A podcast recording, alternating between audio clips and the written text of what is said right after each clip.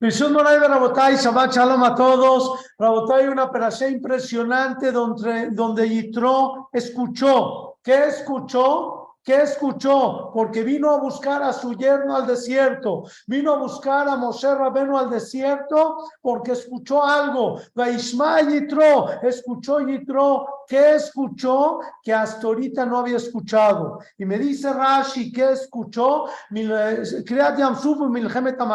Escuchó Yitro la partida del mar y escuchó este, la, la guerra de Amalek cuando vino Amalek a pelear con Am Israel. La pregunta es que, ¿qué lo movió de esos dos sucesos? ¿Qué en especial lo movió de esos dos sucesos que no había ocurrido antes?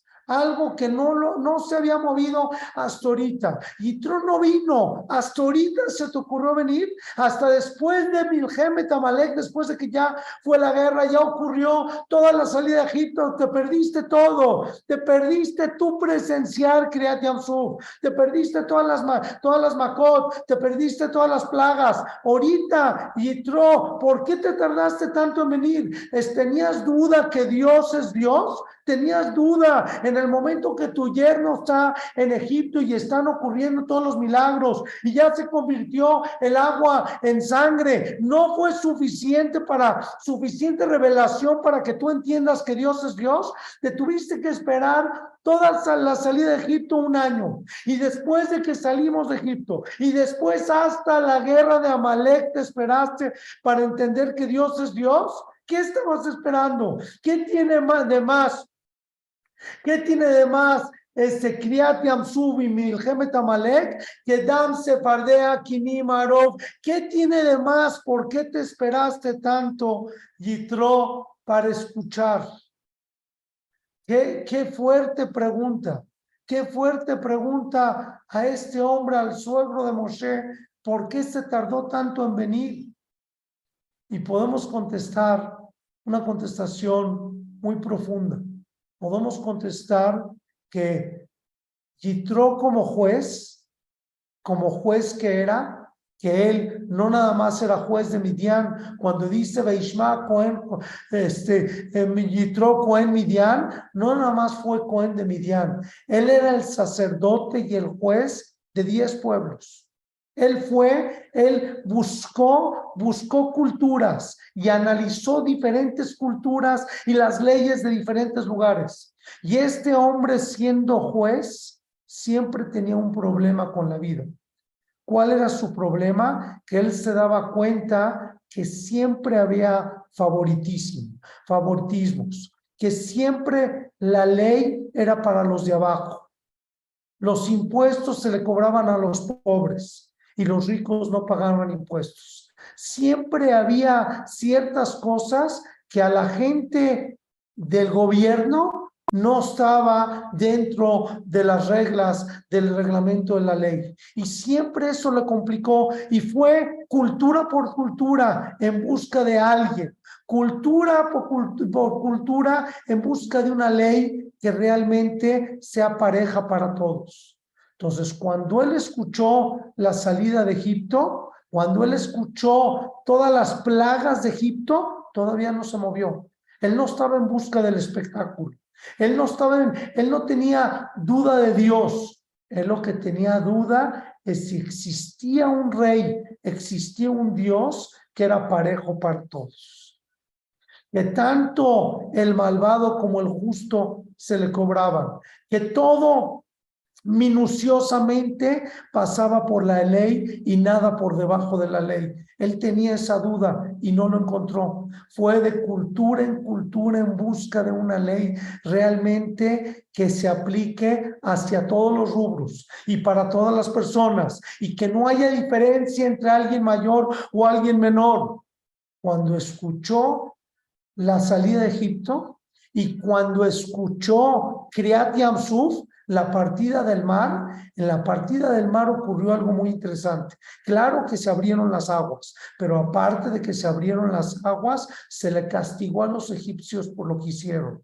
Y no nada más se les, ah, se les castigó, se les castigó minuciosamente. Y cuando fallecieron los egipcios, hay que hay una discusión en la Gadá de Pesa, cuántas macot tuvo en el, en el agua. Hay quien dice que en Egipto hubo 10 macot y en el agua hubo 200, 50, 150, 200, 250. No se sabe bien, hay discusión, hay una discrepancia cuánto fueron golpeados los egipcios en una sola noche. En una sola noche, 250 golpes. Y curiosamente, el Yehudí que alcanzó a ver al egipcio después de salir del mar, cuando ya se ahogaron los egipcios y flotaron hacia la costa, y el Yehudí que tenía la espalda lastimada por tantos lastigazos, vio a quien le pegó y dijo, mira qué raro, el mismo latigazo que yo tengo acá, él lo tiene en el mismo lugar. Y la misma espalda doblada y lastimada de lo que él me hizo, él lo tiene igual. ¿Qué quiere decir? Que todo regresó y regresó de la misma forma y con la misma magnitud y con la misma fuerza. Como todo en la vida regresa, como todo en la vida es como un boomerang, que la vida regresa, así la salida de Egipto y la partida del mar que fue un cierre de cuentas, un cierre de cuentas de 210 años que estuvimos en Egipto. Los 210 años en la salida de Egipto se cerró y a los que había que premiar se les premió y a los que había que castigar se, se les castigó. Cuando Yitro vio esto, dijo, esto es lo que estaba buscando. Está buscando reglas, estaba buscando leyes, estaba buscando leyes que se le apliquen desde el más chiquito hasta el más alto. ¿Qué le pasó a Paró? A Paró, cuando fue la, la plaga de los primogénitos, falleció el hijo de Paró. Falleció el hijo de Paró. En ese momento decimos, ah, entonces también a grandes rangos, también al rey, el rey también está dentro de una justicia también entra dentro de la justicia, cosa que Yitro nunca encontró en ninguna cultura, porque el, el rey y los de arriba y los burócratas siempre estaban por arriba de todo. Cuando vio que a Paró falleció su hijo, dijo, entonces existe una ley que castiga a los de arriba. Y cuando vio en la salida de Egipto, en la, en la partida del mar, que parejo todos fueron castigados por lo malo que hicieron, dijo, existe una ley divina superior a todo lo que yo conozco, pero todavía no sé si esa ley se aplica también para los hijos predilectos de Dios. Me falta una prueba más para entenderlo. En el momento que llegó Milhemet Amalek, en el momento que llegó la guerra con Amalek y Am Israel fue castigado porque ahí te refidim, porque aflojaron su estudio y Am Israel también es castigado. En ese momento Yitro dijo, esperé toda mi vida para llegar a este momento. Esperé toda mi vida para encontrar una religión, una autoridad, una ley que sea una ley completa y paguen todos y cobren todos. Cuando eso ocurrió, les voy a leer el paso por dentro. Cuando eso ocurrió, dice, Ataya Dati, a partir de este momento, a partir de que me acabo de enterar de, estas, de estos dos sucesos, donde se le castigó al rey, donde se le castigó a todo el pueblo, inclusive a los hijos predilectos de Dios, se les castigó cuando estuvieron mal.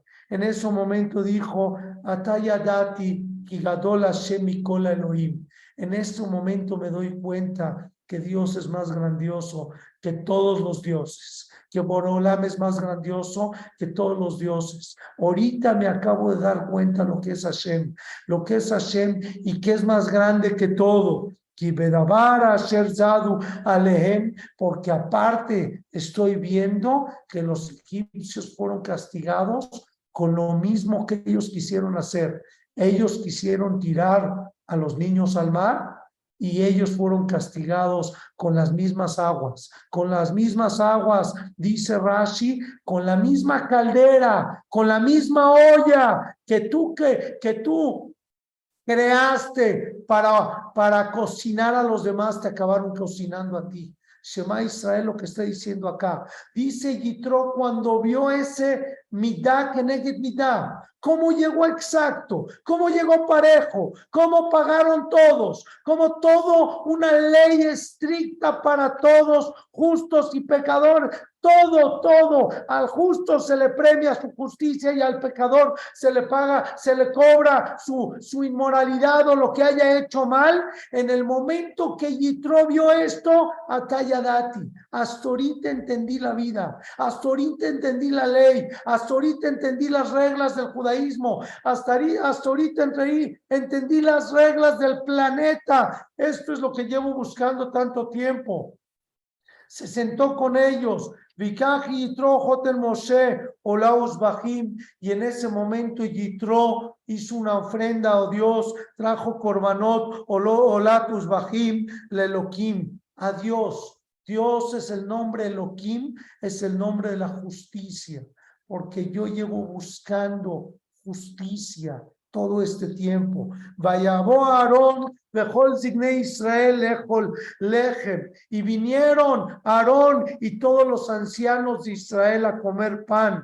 Imjoten Moshe, con el suegro de Moshe, Lifnea Elohim, enfrente de Dios, enfrente de Dios justo, Elohim, enfrente de Dios justo, y esto es lo que él estaba buscando tanto tiempo. Y por eso también cuando llegó con Moshe y lo vio juzgando todo el día, le dijo, tienes que poner jueces, tiene que haber jueces de miles, jueces de cien, fuentes, de decenas, tiene que estar separado. ¿Por qué? Porque la, la justicia tiene que ser inamovible, indiferentemente para quien sea. Tiene que haber una justicia. Y ahorita lo que estoy viendo Yitro con mis propios ojos, dijo Yitro, a partir que vi la partida del mar y lo que ocurrió en la partida del mar, y a partir de que vi lo que fue la guerra con Amalek, con sus propios hijos, me acabo de dar cuenta que existe una justicia celestial, una justicia única, una justicia de mano de Dios divina, única, única, donde todos pagan y todos cobran, donde algo que no encontré en ningún pueblo y en ninguna cultura, siempre se le perdonaban a los de arriba y siempre se les cobraban a los de abajo. Dice Yitro, ahorita me acabo de dar cuenta que la ley es pareja, esto es lo que llevo buscando durante toda mi vida y ahorita Yitro escuchó esto y vino al desierto y dijo, vengo a convertirme al judaísmo, porque esto es lo que yo busqué toda mi vida. Shabbat Shalom a.